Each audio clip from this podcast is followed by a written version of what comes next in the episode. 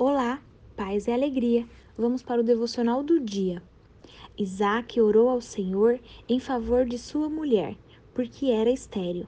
O Senhor respondeu à sua oração e Rebeca, sua mulher, engravidou. Gênesis capítulo 25, versículo 21. Uma pequena pausa para um grande suspiro. Hum, que história linda! Isaac pede a seu servo que busque uma esposa entre os seus familiares, e Deus vinha conduzindo cada coisa. O servo de Isaac, Eliezer, orou ao Senhor, pedindo por êxito nessa missão, e a história vai sendo contada. Rebeca era serva, hospitaleira e submissa a Deus, e estéril. Fico pensando em quanto tempo ela sonhou com um bebê em seus braços para compartilhar a alegria de ser mãe. Mas o tempo ia passando e seu coração se angustiando. Foram 20 anos esperando para realizar um sonho.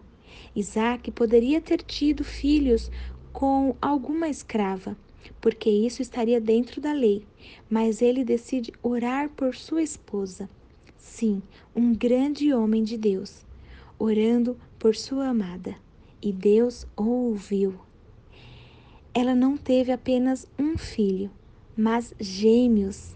Ah, orar faz toda a diferença. Muitas vezes nos debatemos com questões que estão machucando nossos corações e, ao invés de conversarmos com Deus, vamos logo nos desesperando, gritando, perdendo o controle. Aquieta tua alma, mulher. Não sei qual é o nome da sua angústia, mas sei bem quem é o nosso Deus.